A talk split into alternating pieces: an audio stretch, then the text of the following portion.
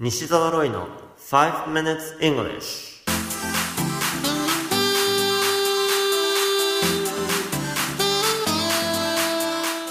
Good morning everyone こんにちは。イングリッシュドクターの西澤ロイです。5 minutes English このコーナーは朝の5分間で気楽に、そして楽しく英語のポイントを一つ学んでしまおうというコーナーです。毎回面白いもしくはびっくりするような海外のニュースをご紹介しておりますが、今回のニュースはアイルランドからです。首都ダブリンに猫専門の動物病院があります。その名は Just Cats Clinic。直訳するなら猫だけの診療所ですね。この診療所では現在ちょっと変わった人材を募集しています。なんと一日中猫を撫でたり抱っこしたりするお仕事なんだとか。求められる人材は、もし捨て猫がいたら拾って面倒を見るような優しい人で、理想的には長時間にわたって猫を撫で続けられる優しい手を持ち、話し方も柔らかく、気が立っている猫をなだめられるような囁きができ、また特に猫の鳴き声を聞き分けられるスキルがあれば大歓迎とのことです。さて、応募者はどれだけ現れるのでしょうね。このニュース記事の英語のタイトルは Looking for a job? This company will pay you for cuddling with kittens all day long. Looking for a job? This company will pay you for cuddling with kittens all day long. 仕事をお探しこの会社が給与を支払う業務内容は一日中猫とスリスリ。Bored Panda のニュース記事からご紹介しました。さて今回は猫好きの方のために猫のいろいろな仕草を表す英語表現をご紹介します。まず基本中の基本はにゃーと鳴くことですね。以前も取り上げたことがありますが、英語でわかりますか？答えは、ミャオ。ペルは m-e-o-w で、ミャオと発音します。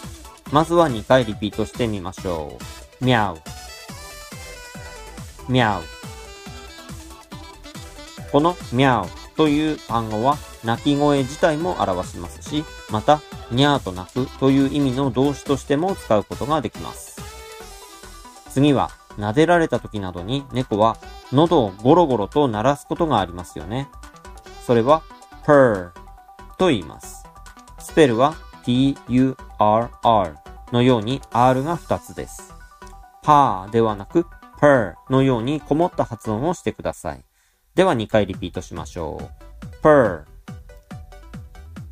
purr 次は背中を丸めるです。猫が背中を山なりに丸める動作を思い浮かべてください。それを英語では arch its back のように表現します。カタカナでもアーチと言いますが、それを動詞で使います。背中は back。それで arch its back ですね。これも2回練習してみましょう。arch its back arch its back では次は猫が尻尾をピーンと上にまっすぐ伸ばしているところをイメージしてください。tail 尻尾をまっすぐに伸ばして優雅に歩いていたりするかもしれません。尻尾をピンと上に伸ばすことは hold its tail straight up このように表現できます。ちょっと長めですがリピートしてください。hold its tail straight up hold its tail straight up では最後に甘噛みです。これは love bite のように表現できます。bite だけだと噛むことですが、そこに愛を表す love をつけて love bite ですね。これも2回言ってみましょう。love bite love bite ということで今回は猫好きのための英語表現をご紹介しました。You have been listening to 5 Minutes English お届けしましたのはイングリッシュドクター西澤ロイでした。それではまた来週お会いしましょう。See you next week. Bye bye.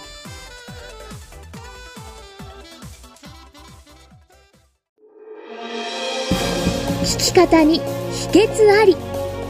イングリッシュドクター西澤ロイが日本人のために開発したリスニング教材リアルリスニング。